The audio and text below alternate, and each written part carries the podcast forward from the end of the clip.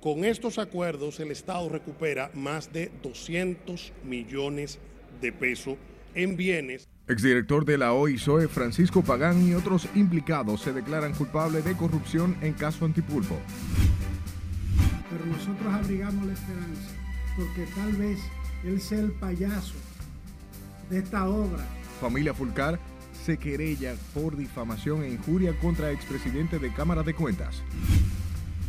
Autoridades identifican cadáveres de dos jóvenes hallados próximo al liceo del municipio de Pedro Brán. Y este barrio no es barrio ningún seguro, aquí lo que hay es ladrones seguros. Policía investiga muerte de un hombre y heridas a otro en medio de un asalto en Cristo Rey. Y el sábado la llevó al médico y ayer murió. Autoridades indagan muerte de mujer embarazada de 7 meses por dengue y leptospirosis. Que deja que pasa los huevos porque nosotros allá también necesitamos, ¿tú me entiendes? República Dominicana levanta prohibición y se reanuda exportaciones de huevos hacia Haití. Estamos dando respuesta a miles de familias en todo el país. Y el presidente agota agenda en San Pedro de Macorís, entrega títulos de propiedad e inaugura varias obras.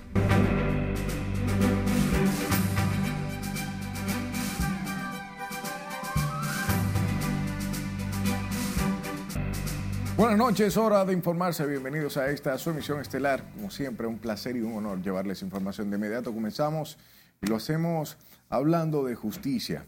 Seis de los acusados en el sonado caso de corrupción antipulpo se declararon culpables ante un tribunal tras llegar a un acuerdo con la Procuraduría General de la República. Lenzi Alcántara en directo con los detalles. Adelante, Lenzi, buenas noches. Así es, muchas gracias y buenas noches. Francisco Pagán, exdirector de la extinta OISOE, fue el primero en admitir los hechos que le imputa el órgano acusador. Con estos acuerdos el Estado recupera más de 200 millones de pesos en bienes. En el acuerdo, Pagán admitió su culpabilidad ante el juez David Timoteo Peguero del séptimo juzgado de la instrucción del Distrito Nacional y acordó con los fiscales un juicio penal abreviado. Existe una solución alterna respecto del imputado Francisco Pagán, donde éste ha admitido de manera voluntaria los hechos que se le atribuyen. Su defensa ha acreditado con su firma la aplicación del mismo y se le imputan supuestas infracciones cuya pena imponible no supera los 20 años de prisión, pues cumple con todos y cada uno de los requisitos exigidos también yo he admitido el comienzo de los bienes hace más o menos más de un año, ¿no? Que fueron entregados al ministerio. Fue un apartamento, eh, una jipeta, eh, una finca que tenía ahí en, el sur. Y, y, y la intención mía fue devolverlo de, con un acto de responsabilidad. No me pertenece, entonces lo devolví. El pasado 26 de diciembre, el exfuncionario le confesó al Ministerio Público haber adquirido un inmueble. Es en base a esa declaración que Pagán realizó un acta de entrega voluntaria el 10 de diciembre del 2021, donde hacía devolución de los 10 millones de pesos. Confirma la contundencia y la fortaleza de la acusación del Ministerio Público. Ahora bien, y con relación al segundo punto, la acusación del Ministerio Público y en relación a OISOE, las vías de sobornos eran varias y esas están descritas en la acusación y permiten probar cómo el acusado Francisco Pagán adquirió dinero de manera ilícita con lo que adquirió bienes que entregó al Ministerio Público y que están sujetos a decomiso. Se ratifica la teoría nuestra. Alexis Medina Sánchez hizo negociaciones lícitas en el negocio, incluso Pagán declaró que todo lo que se hizo en el término administrativo lo organizó la jurídica de, de, esa organización, de esa entidad, de la OISOE, pero que todo lo que se equipó fue efectivamente un llamado para que los hospitales, que era su responsabilidad, tuvieran los equipamientos debidos. Igual negociación fue presentada ante el tribunal por Juan Esteban Suriel Suazo, acusado de prestar su nombre como testaferro de Alexis Medina y para quien el Ministerio Público solicitó cinco años, dos de prisión y tres suspendidos. Otro imputado que acordó fue Lewin Ariel Castillo, para quien se pidió dos años de prisión suspendida. Donde se cumple con el debido proceso de ley, se les respetan los derechos a cada uno de los imputados y estos voluntariamente, junto con sus defensas, admiten los hechos y devuelven lo sustraído ilícitamente al Estado Dominicano. Él dijo que primero que él no hizo ningún negocio ilícito, no hizo él, eh, que el dinero que él recibió no se sabe de dónde vino y dijo que la encargada del departamento legal era nuestra representada, como ciertamente lo es. En el caso Antipulpo se sometieron formalmente a 27 personas acusadas de formar una red de corrupción que perjudicó al Estado supuestamente por un monto superior a los 4.500 millones de pesos y que según las autoridades fue encabezado por Alexis Medina, hermano del expresidente Danilo Medina. La audiencia fue recesada para el próximo miércoles donde el Ministerio Público presentará sus argumentos de réplica sobre el caso. Con esta información yo paso contigo al sede de noticias. Gracias Lenzi por la información. Hablamos del tercer tribunal colegiado del Distrito Nacional, quienes condenaron a 10 años de prisión a un abogado acusado de violar sexualmente a la sobrina de su esposa en un hecho ocurrido en el 2019. El condenado es Hemingway Máximo Félix Báez, quien había sido descargado en su primer juicio, fue hallado culpable en la Corte de Apelación y tras recurrir en casación se ordenó un nuevo juicio en el tercer tribunal colegiado. La víctima es una norteamericana quien al momento de la denuncia en el 2019 tenía 20 años de edad. Tras seis aplazamientos y el rechazo a la recusación del juez, el fondo de la audiencia preliminar que se le sigue a la coronela Isabelita de los Santos y otros seis acusados de agredir al defensor del pueblo y a miembros de la prensa todavía no ha logrado iniciar. La defensa de la coronela de los Santos Pérez alega que la querella del defensor del pueblo no debió ser admitida, por lo que se proponen impugnarla. Que eh, de conocerse la audiencia se rechace eh, la participación del defensor del pueblo porque no ha cumplido ni cumple con los requisitos que establece eh, la, norma procesal para que pueda actuar en justicia. Esa es la Nosotros estamos listos para conocer y ellos siempre han intentado atacar la calidad del defensor en cuanto a la posibilidad de querellarse. Yo ahí lo invitaría a que se lean el artículo 85 del Código Procesal Penal que permite perfectamente que el defensor pueda ser querellante en un caso como este. Máximo cuando el defensor y algunos de, los, de las personas que lo acompañaban ese día fueron agredidos.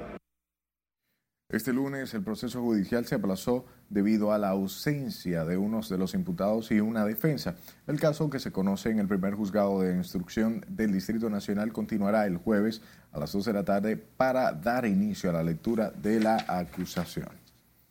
Y el exministro de Educación Roberto Fulcar sometió por difamación e injuria al expresidente de la Cámara de Cuentas Máximo Castillo quien denunció que el ex jefe de campaña del PRM habría recibido 15 millones de dólares. Con más detalles, Nelson Mateo.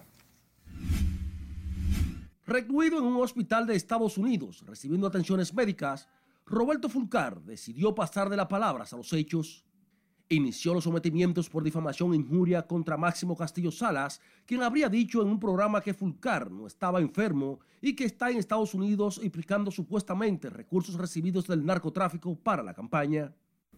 Tal vez él no es el único que ha estado difamando a Roberto Fulcar, pero nosotros abrigamos la esperanza porque tal vez él sea el payaso de esta obra que se está montando y quizás nosotros a través de él podamos llegar también a los dueños del circo, porque a partir de este momento, y tal y como yo lo había anunciado, todo aquel que difame al compañero, al hermano, a nuestro familiar, a Roberto Fulcar o a uno de nosotros, va a ser sometido a la justicia para que demuestre las infamias, las injundias que pueda vertir contra cualquiera de nosotros desde Estados Unidos, aquejado por una aguda colitis gástrica, Fulcar designó a su hermano el diputado Julito para que dirija los sometimientos contra todo el que intente difamar a cualquiera de los integrantes de su familia.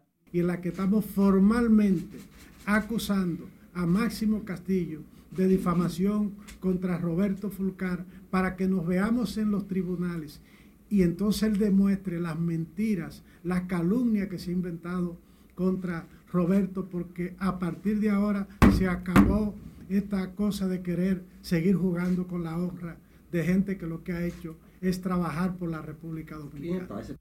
El exministro de Educación apoderó a la experimentada penalista Ingrid Hidalgo para que se encargue del sometimiento contra Castillo Salas. Nosotros entendemos que las personas tienen derecho a hacer uso de los medios, pero deben hacerlo de manera eh, responsable y cuando ya incurren en difamación e injuria deben caerle el peso de la ley. De acuerdo al también portavoz del PRM en la Cámara de Diputados, los médicos han descartado que su hermano tenga cáncer y en las próximas horas será sometido a una segunda operación para corregir la colitis aguda y es la razón por la que el exfuncionario no está en el país enfrentando a todos sus detractores. Nelson Mateo, RNN. Y el presidente del partido Movimiento Rebelde, Juan Uvieres, pidió este lunes a la Procuraduría agilizar los expedientes de casos de corrupción que están en proceso de investigación. El empresario del transporte aseguró que es momento de dar una respuesta contundente a la ciudadanía. El Movimiento Rebelde respalda su accional, respalda su postura y le solicitamos que someta, además de lo que están sometidos, todos los demás expedientes que están en rol para ser sometidos. No importa a qué tutumpote sea, qué tan grande sea, de qué partido sea, de qué color sea, porque aquí la justicia está hecha para los corruptos, no para los pobres. Para los pobres está la cárcel. Hay dos mil presos que ya cumplieron prisión y no tienen para pagar una multa. Deberían indultarlos. Porque hay otros que se robaron 20 mil millones según los expedientes y están en su casa con medidas eh, cautelares diferentes. Juan Gutiérrez ofreció estas declaraciones tras manifestarse en la sede de la Procuraduría General de la República, donde depositó formalmente su petición para que se agilicen las investigaciones en los casos de corrupción sin importar banderías políticas. Cambiamos de tema. Especialistas resaltan las cifras de cólera son menores a las del brote del 2010 que se registró en el país. Sin embargo, llaman a la población a no descuidarse con la peligrosa enfermedad. Con esta historia, si le dice aquí no.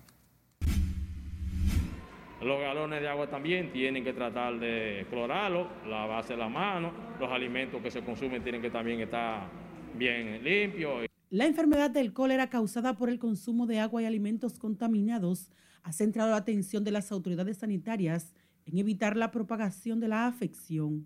Hasta el momento en el país se han registrado 19 casos sospechosos de la enfermedad procedente del vecino Haití.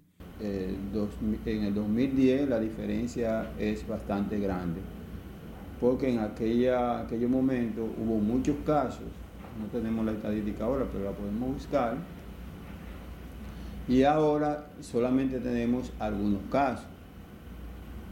Como quiera que sea, es una situación que hay que prestarle atención. La mayoría de los casos de cólera han sido detectados en el sector La Sursa del Distrito Nacional, intervenido ya por el Ministerio de Salud Pública junto a varias entidades estatales para contener la bacteria. Los especialistas recomiendan redoblar las medidas preventivas. Que, que hay que medir los niveles de cloración de las aguas, de los camiones cisternas que le venden agua a, la República Dominicana.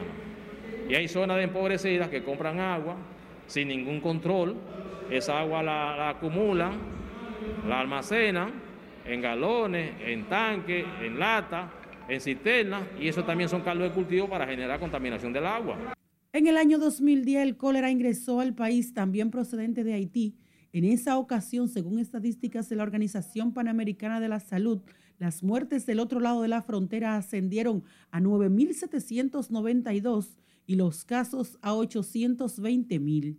En el 2010 eh, habían más casos que ahora, si lo vamos a comparar. Pero no podemos llegar a esa cifra también porque es un problema para el país.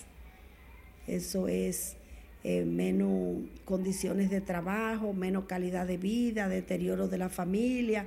O sea, hay muchas cosas que, que encajan cuando una persona se deteriora por una enfermedad. Mientras aquí en República Dominicana fallecieron 400 personas y 28 mil contrajeron la peligrosa enfermedad del cólera, en la actualidad las autoridades de salud no tienen registro de decesos y solo 19 casuísticas. Sila Disaquino, RNN.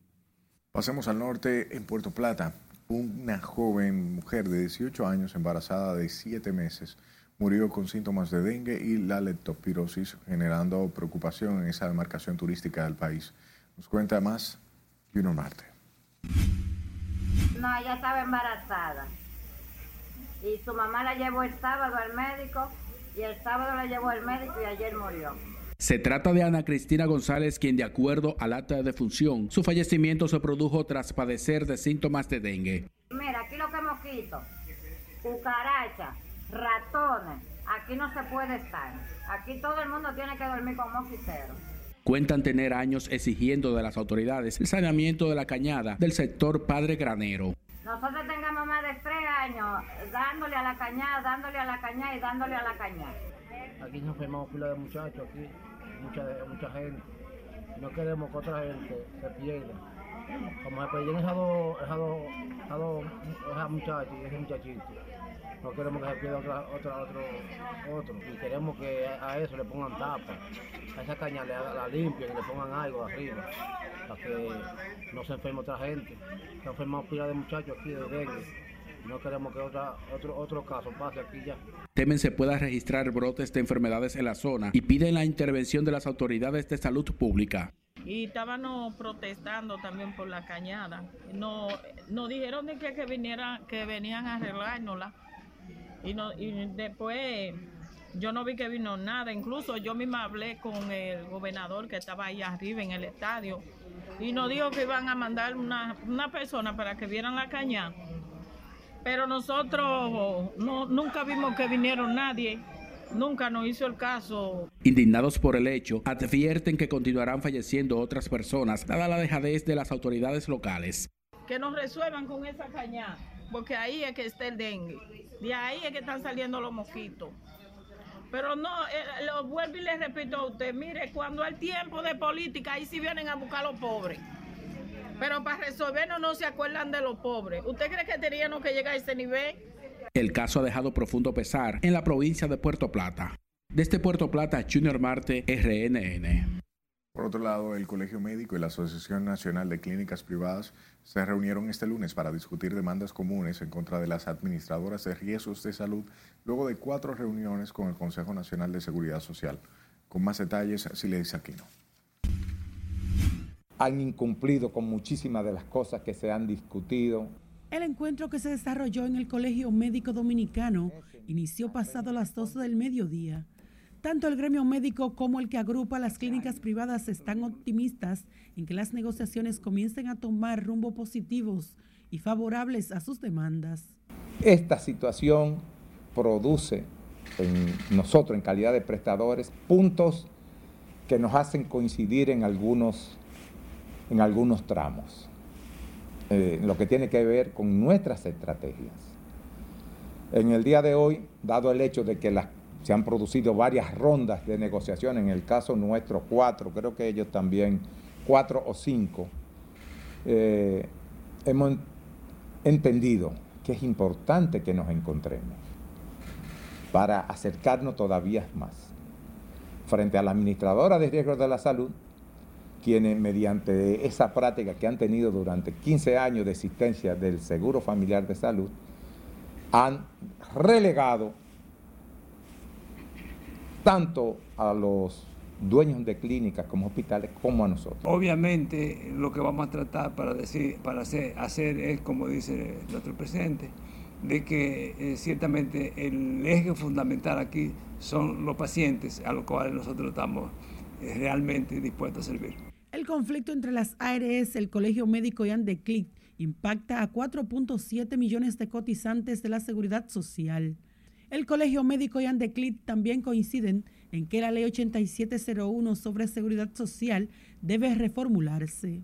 Hace años nosotros venimos luchando por que se cumpla inclusive eh, la ley 8701 como algo táctico creemos que se debe hacer ahora, pero estratégico nosotros hemos manifestado justamente con el Colegio Médico que debe ser cambiada de la A a la Z. Hasta el momento los calenos mantienen suspendidos los servicios a seis administradoras de riesgos de salud de 22 con las que tienen afiliación. El próximo miércoles los gremios de salud volverán por quinta ocasión a la mesa del diálogo en el Consejo de la Seguridad Social para discutir las mejoras en los beneficios para los médicos y las clínicas. Sila Disaquino, RNN. El gobierno que me honra presidir da la importancia que merece. Es tiempo de nuestro primer corte de la noche. Al volver detalles sobre el recorrido del presidente Luis Abinader por San Pedro de Macorís. Nos tiene a nosotros prácticamente haciendo otro tipo de negocio. Además, comerciantes de huevos en Elías Piña denuncian pérdidas tras prohibición de exportación hacia Haití. Completando esos 600 mil y lo otro. Y el gobierno entrega cheques a asociaciones de ganaderos. Ya regresamos.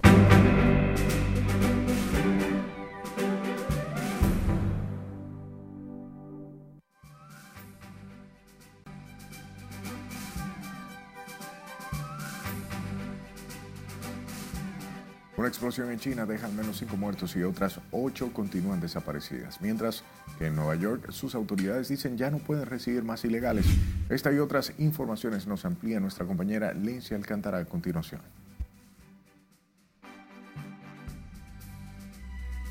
Al menos cinco personas murieron y 30 resultaron heridas tras registrarse una explosión en una planta química en el noroeste de China. Otras ocho aún están desaparecidas luego del estallido que tuvo lugar en las afueras de la provincia de Liaoning, al este de la capital, en Beijing. El alto comisionado de la ONU para los Derechos Humanos, Volker Turk, expresó hoy su preocupación por el secuestro de al menos medio centenar de mujeres a manos de yihadistas en Burkina Faso y pidió su liberación inmediata e incondicional. Turk también demandó una investigación independiente de estos hechos para determinar sus responsables. Y el dispositivo que registra los datos del vuelo y grabadora del sonido de cabina del avión de pasajeros estrellado el domingo en Nepal se han recuperado. Así lo han informado autoridades de aviación civil de ese país. La aeronave se estrelló cuando se aproximaba a un nuevo aeropuerto en la localidad turística de Pokhara. Los aparatos conocidos como cajas negras se encontraron al día siguiente del siniestro.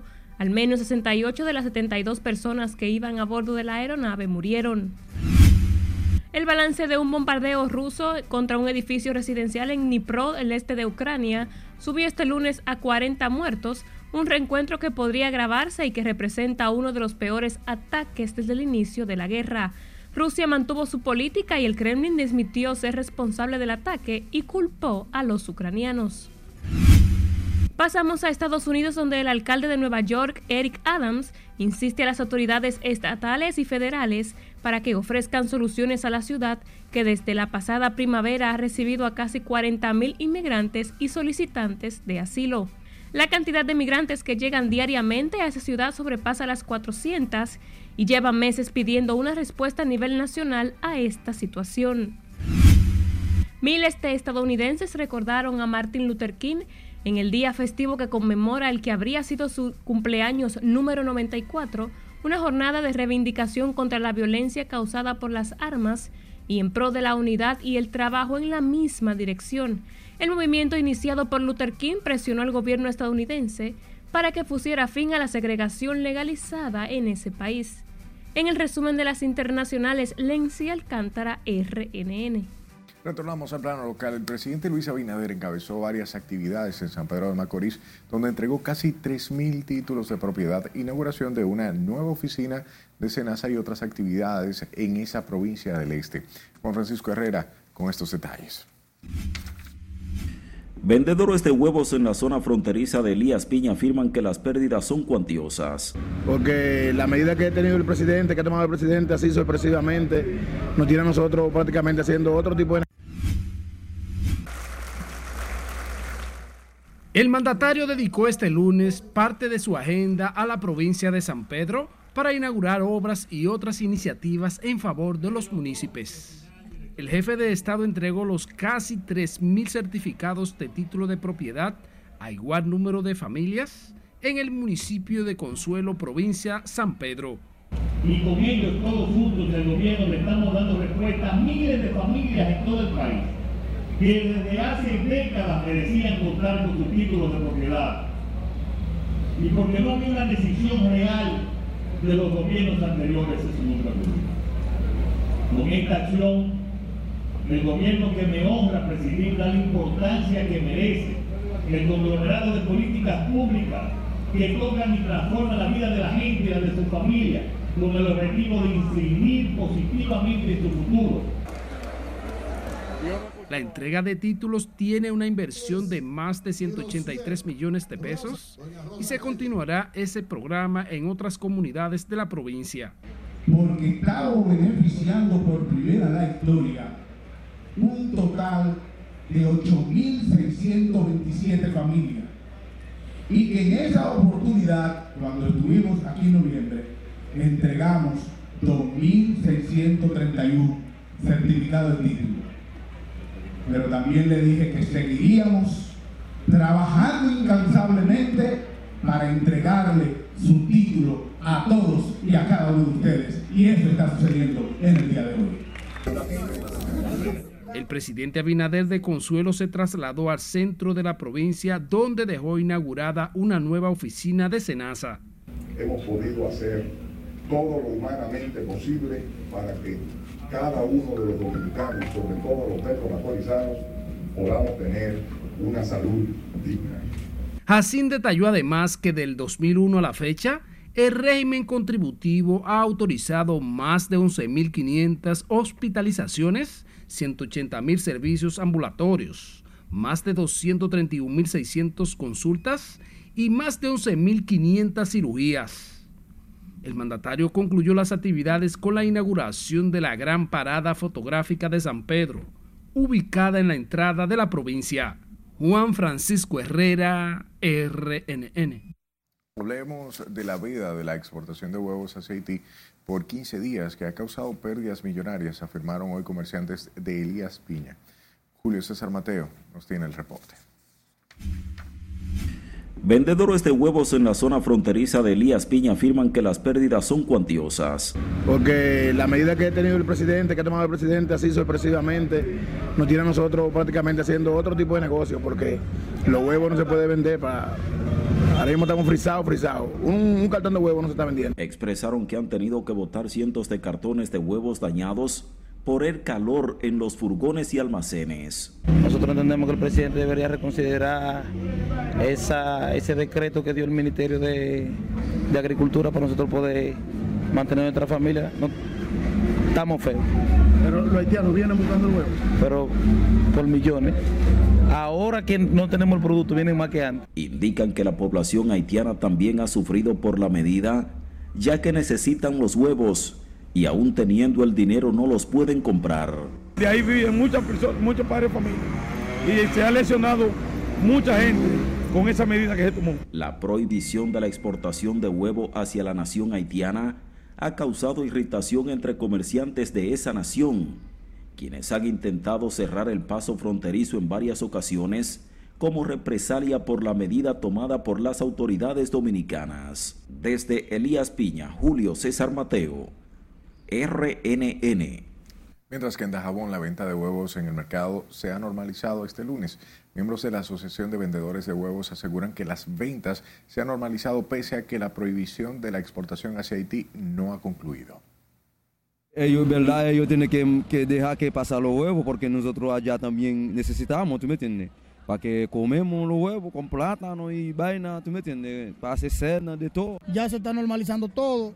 Lo que queremos es que sigan viniendo y que sigan comprando. La medida al principio, como le dije a los demás compañeros de la prensa, nos dio en la madre al principio, pero todas las medidas son buenas cuando se saben aplicar y esta nos ha favorecido a nosotros los vendedores.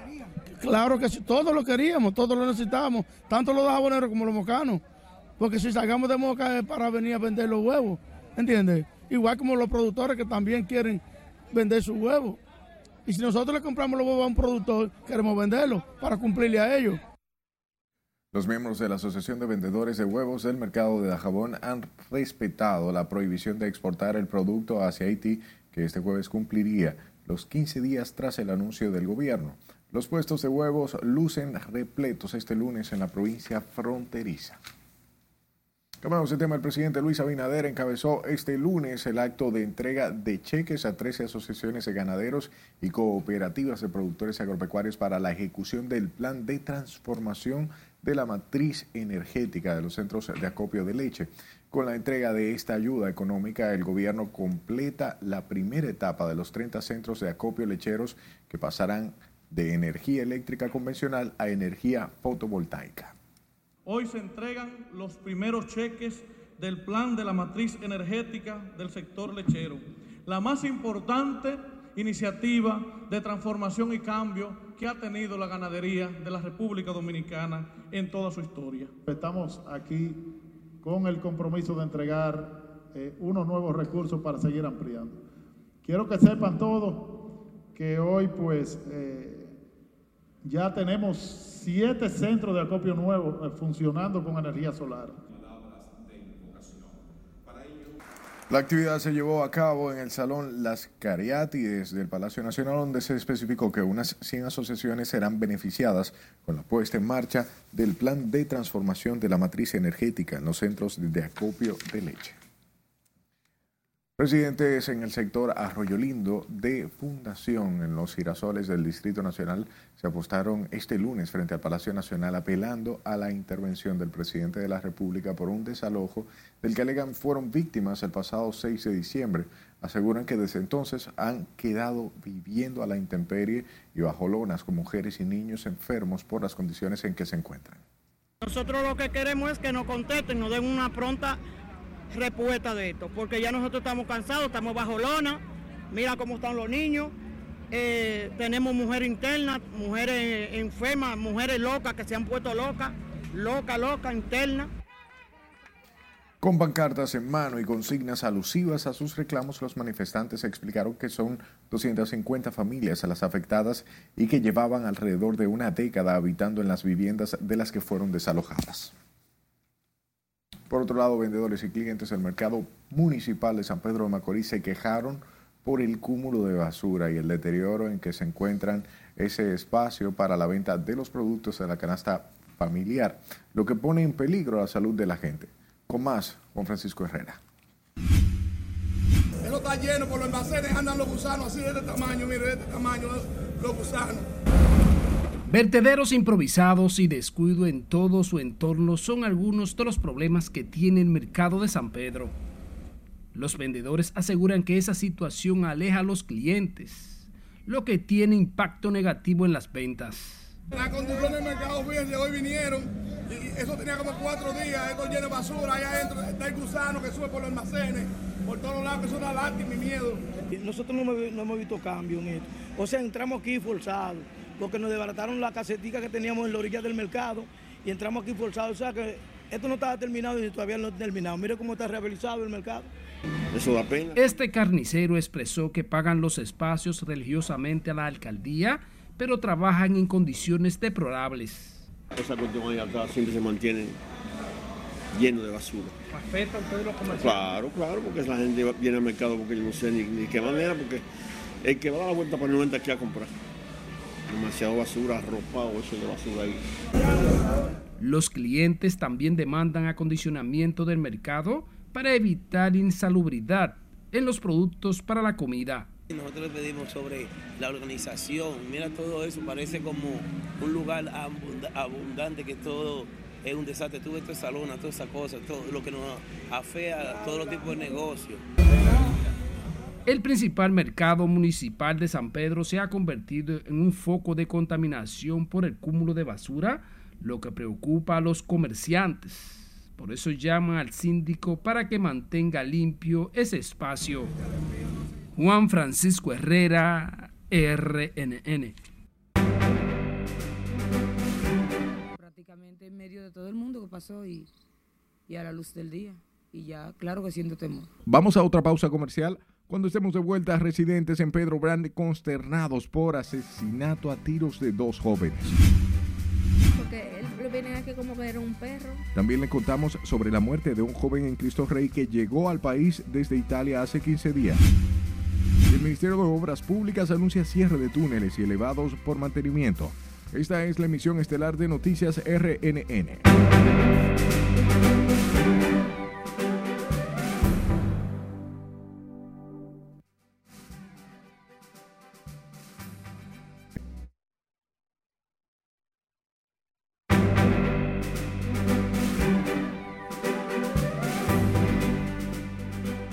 Darnos de su tiempo. Consternados y con cierto temor, dicen sentirse residentes del municipio de Pedro Brán en Santo Domingo Este tras el asesinato a tiros de dos jóvenes a manos de varios hombres que ya han sido identificados por la Policía Nacional. Ana Luisa Peguero preparó el reporte hagan justicia y que le hizo eso, que pague como lo hicieron a él. Con impactos de bala en la cabeza y amordazados fueron encontrados los cuerpos de Sandy Lorenzo Montero y Sariel Álvarez Lorenzo en unos matorrales de Pedro Brán, a pocos metros del residencial del mismo nombre. Residentes del lugar dicen sentirse preocupados y con temor por el macabro hecho y piden mayor vigilancia policial en la zona. Y ya siento temor, de verdad que sí, porque eh, según esto fue prácticamente en medio de todo el mundo que pasó y, y a la luz del día. Yo sentándome ahí que entramos, oímos los tiros y entonces dije a los niños que era juego artificial y de lo que petaba. Pero fue en eso de las 7 y yo acabo de venir de médico. El hecho es atribuido a un supuesto ajuste de cuentas. Sin embargo, familiares de los hoy oxisos aseguran que sus parientes no tenían tan mal comportamiento como ha salido a relucir en las redes sociales. Hay personas que no se saben explicar, hablan de la otra persona como que tampoco no tienen un sentimiento y dicen, sí, ahora lo dicen porque lo, lo quieren tratar como bueno y dicen, y dicen cosas y sabrá Dios toda la cosa que ha hecho y no es así.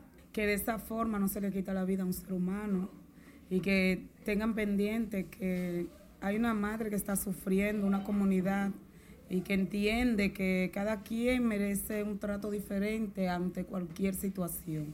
Me llamaron, yo vine, solamente sabemos que lo, encontraron muerto. Tras identificar a las víctimas, la Policía Nacional informó que investigue el hecho ocurrido el pasado fin de semana para apresar a los responsables y someterlos a la acción de la justicia. Ana Luisa Peguero, RNN. En medio de un atraco, cuatro encapuchados asesinaron a balazos esta madrugada a un joven de 28 años de edad en el sector Cristo Rey del Distrito Nacional, hiriendo a un supuesto taxista que lo transportaba. Nuestro compañero Jesús Camilo conversó con los familiares y nos trae el reporte en directo. Adelante. Gracias, buenas noches. El hecho de sangre mantiene consternado a residentes del lugar, quienes piden se esclarezca el caso. Y este ningún seguro. Aquí lo que hay es seguros. Este impacto de bala en la pared y los rastros de sangre en la puerta de la casa de su tía son indicios de los balazos que cuatro encapuchados detonaron contra el joven Giancarlos Ramírez Piola, de 28 años de edad, quien había llegado hace 15 días al país desde Italia a pasarlo junto a sus parientes. Fue esta madrugada alrededor de la 1 y 30 cuando los atacantes interceptaron a la víctima llegar a la casa de su tía en la calle Higüey del sector capitalino de Cristo Rey. Y yo le pido al presidente de la República que por favor que no deje ese caso así, porque ellos no mataron a un delincuente. Es un muchacho serio de trabajo. Ese niño tiene desde chiquito en Italia. Y él viene aquí a visitar a su familia para venir a encontrar la muerte justicia, porque eso no, él no es ningún animal, porque él lo viene aquí como que era un perro. Y Giancarlo era un muchacho decente, que lo que, que vino para acá fue a compartir conmigo, y él estaba compartiendo conmigo, lo que pasa es que él vino para acá a buscar su maleta que se iba para otro sitio con un familiar. Vecinos del lugar dicen sentirse atemorizados por los constantes robos y atracos, mientras la Policía Nacional informó que mantiene detenidas a más de 10 personas con relación al caso. Esta zona está terrible. Estos callejones son el punto donde salen ellos a, hacer su fechoría. Ellos atracan a cada rato y a cada hora. Aquel banquero lo atracaron, el, yo creo que el jueves pasado fueron a atracarlo. Incluso yo tengo la cadena de, de que él me la dio que se la rompieron, no, no se la llegaron a llevar. La Policía Nacional tiene bajo arresto a más de 10 personas para fines de investigación, incluyendo algunas personas que pudiesen haber estado compartiendo eh, con el hoyo Oxiso en un centro de diversión. Precisó que hasta el momento se desconoce el paradero del taxista que transportaba al hoyo Oxiso, quien presuntamente resultó herido. La Policía Nacional informó además que continúan las pesquisas hasta dar con los verdaderos culpables del asesinato. Paso ahora contigo al set de noticias. Gracias Camilo por la información. Vamos a Santiago donde las autoridades continúan las investigaciones del caso de un hombre que fue hallado decapitado y quemado en el residencial Don Jaime este fin de semana y que ha provocado la alarma en la ciudad. Junior Marte nos cuenta.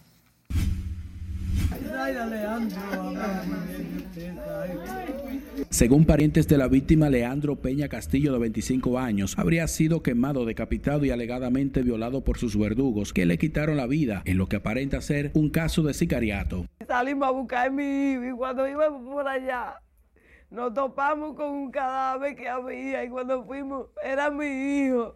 Mi hijo era mi hijo. ¿En qué forma? Ellos lo quemaron, le dieron palo en la cabeza, ellos le dieron, le hicieron de todo. Yo no sé si lo violaron porque el pantalón lo tenía abajo en el suelo también. Y, y mi hijo estaba tirado en el suelo así. Ahogados en llantos, los familiares demandaron de las autoridades dar con los matadores de Peña Castillo, quienes afirman no fue asesinado en este residencial. Me encontraron en el apartamento de don Jaime, en el apartamento que hizo Ceruche. Atónitos ante el brutal hecho de sangre, se quejan de la ausencia de patrullaje preventivo en el residencial Don Jaime. Estamos rodeados igual que Jesucristo, rodeados de ladrones, la piña por aquí con su fuego. El media uno por aquí, Ponchún por allí. Hay todo de Rafael por aquí, el basurero por aquí. Y todos esos delincuentes de, Rafael que lo metió Cerulle ahí en esos apartamentos que vigilen un poco más. Entonces, para uno estar más confiado. Esta empleada de una banca no esconde su espanto ante lo ocurrido en su sector y afirma ha sido víctima de los ladrones en dos ocasiones. Aquí la, policía cuando pasa eso de cada año un día.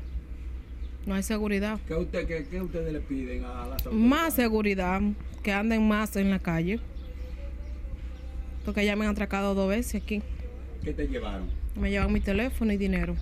El cadáver fue hallado en estado de descomposición y fue sepultado de inmediato, mientras las autoridades comunicaron que el caso se investiga, aunque se presume que tiene que ver con asuntos del narcotráfico. En Santiago, Junior Marte, RNN. Dice que tras una acalorada discusión, un hombre resultó muerto a tiros a manos de un primo suyo que tras cometer el hecho emprendió la huida. Francisco Lugo de los Santos, de 58 años, recibió varios impactos de bala en un hecho ocurrido en el municipio de Cambita Garavito, provincia de San Cristóbal, en el colmado El Triángulo. De acuerdo a informes, Lugo de los Santos era el administrador del negocio donde resultó muerto por un primo que no ha sido identificado y que es buscado activamente por la Policía Nacional. Pasemos al este del país, donde un choque entre un camión y un volteo dejó dos personas muertas un hecho ocurrido en la altura del kilómetro 7 de la carretera Ato Mayor San Pedro de Macorís.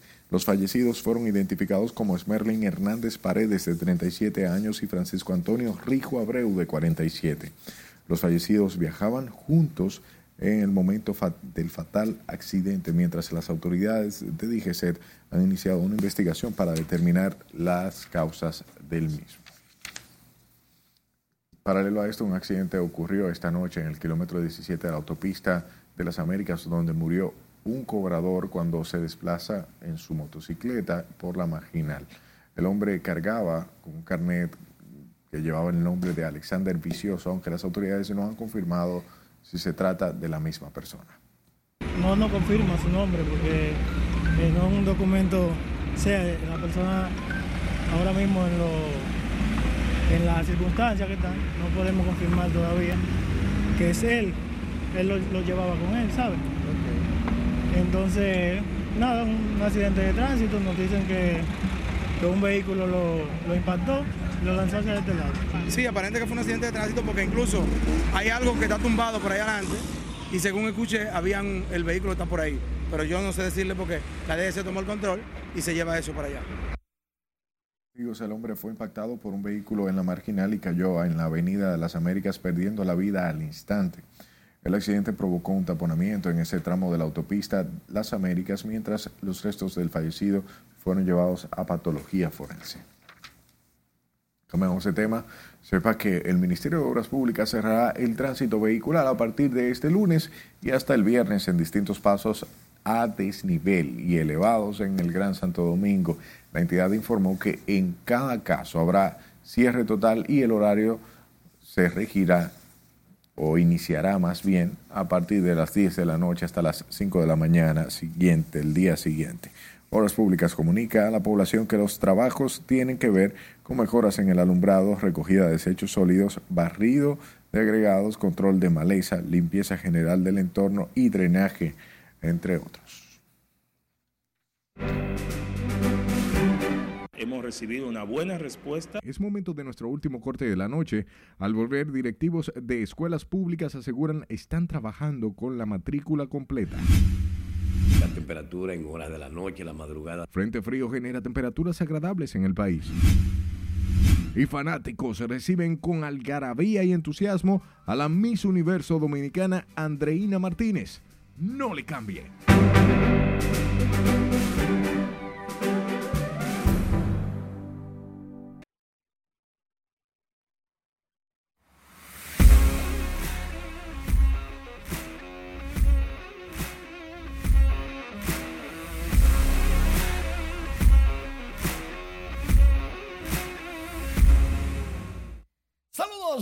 Buenas noches. Este domingo, más de 200 dominicanos son prospectos ya firmados de grandes ligas. Vamos a escuchar al máximo, al que recibió el mejor bono, Felín Celestén. ¿Qué dice él?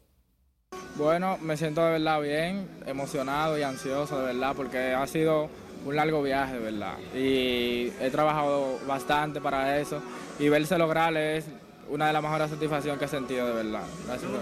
Yo vengo de Guaymate, de la Romana y bueno, yo vengo de sí, vengo de algo, no di que tan bien, pero no tan mal tampoco. O sea, vengo de una no tan bien, pero no tan mal, pero sí, todo bien, gracias a Dios.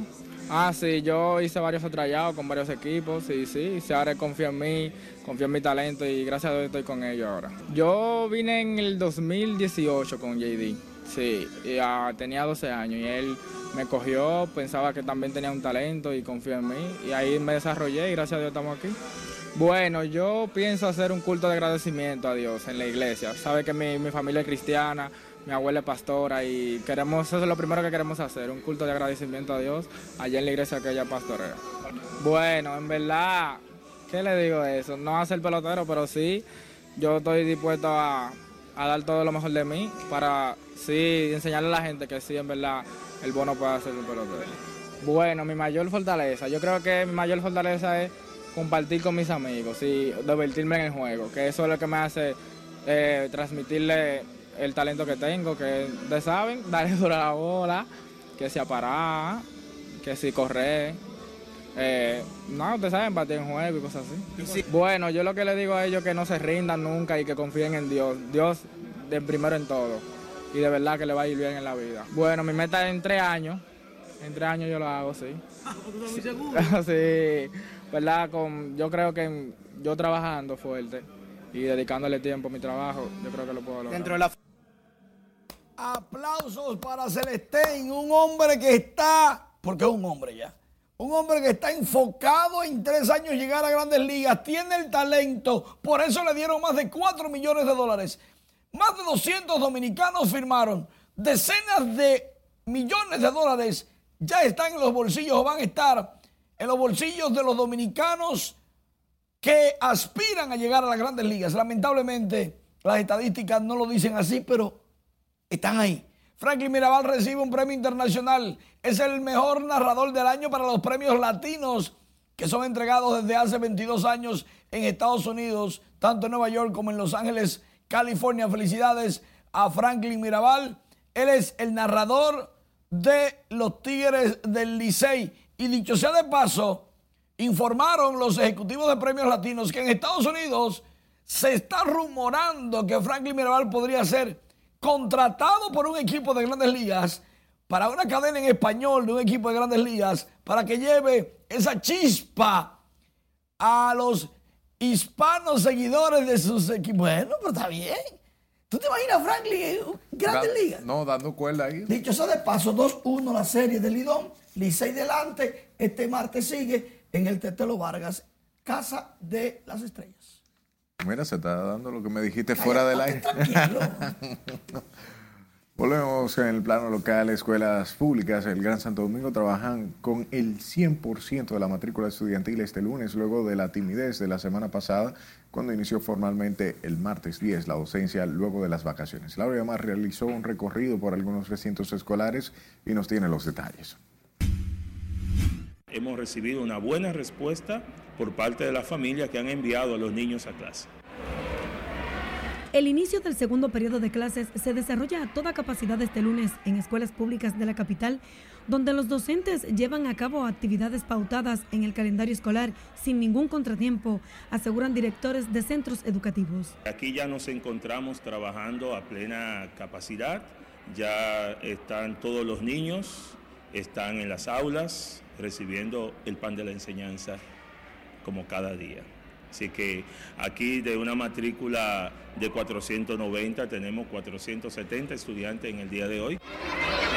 En escuelas con modalidad de tanda extendida se trabaja en horario completo, explican las autoridades de los centros, quienes aseguran además que cuentan con las herramientas tecnológicas que se han adherido al sistema educativo. Acá en nuestra escuela todo se encuentra marchando normal, la asistencia está como quien dice un 100%, puede decirse. Eh, todos los estudiantes han reiniciado eh, con todas sus actividades ya pendientes y estamos en un proceso de trabajo normal, estamos en la normalidad. Para este año, el Ministerio de Educación informó que tiene dentro de sus prioridades fortalecer el aprendizaje oportuno, la formación docente y el fortalecimiento del marco normativo que rige el sistema. La docencia concluirá el 23 de junio en todos los niveles y modalidades del sector educativo, según las autoridades. Laurila Mar, RNN. El primer frente frío de la temporada frontal de este año seguirá generando temperaturas agradables en todo el país así como lluvias débiles y ráfagas de viento en las próximas 48 horas, informó la Oficina Nacional de Meteorología. El fenómeno que cruza directamente sobre el territorio dominicano se encuentra al este de Puerto Rico y según la UNAMED, su masa de aire fría y con menor contenido de humedad empujada por un sistema de alta presión dominará las condiciones del tiempo en los próximos días. Se espera una masa de aire fría polar sobre el territorio nacional que es empujada por un anticiclón que domina todo el Caribe central. Eh, se esperan estas temperaturas en horas de la noche, la madrugada sean bastante agradables sobre el territorio nacional.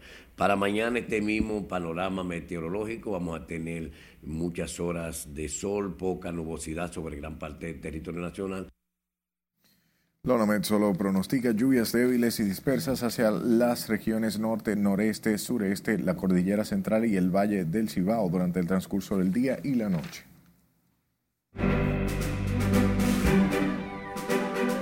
Adriana Martínez pisa suelo dominicano y Paquita la del barrio envía mensaje a Shakira. Conozcamos esta y otras informaciones del mundo del espectáculo con nuestra compañera Ivoni Núñez. Buenas noches, Ivoni. Muy buenas noches y nuestra Miss República Dominicana Andreina Martínez llega al país. Veamos cómo fue recibida a continuación. La Miss República Dominicana Universo Andreina Martínez llegó al país este lunes por el Aeropuerto Internacional de las Américas, donde fue recibida con el calor de su pueblo a ritmo de baile y música típica. La reina de belleza, que logró quedar en el top 3 junto a las representantes de Venezuela y Estados Unidos, siendo esta última ganadora, fue esperada con ansias por un grupo de personas, con gritos y aplausos, globos, cartulinas y la bandera dominicana. A propósito de la llegada de Andreina, la candidata de Estados Unidos, R. Bonnie Gabriel, se alzó con la corona de la mujer más bella del planeta en la actual edición de Miss Universo y su reinado inició con un escándalo, ya que él mismo estaría siendo investigado por una organización independiente a las empresas que manejan los concursos en dicho país por supuesto fraude y favoritismo de patrocinadores. Todo inició el pasado octubre cuando acusaron a Gabriel de tener una relación de cercanía con uno de los patrocinadores del reinado. Esto se consolidó cuando salió a la luz un video de la Miss en uno de los spa del mismo patrocinador.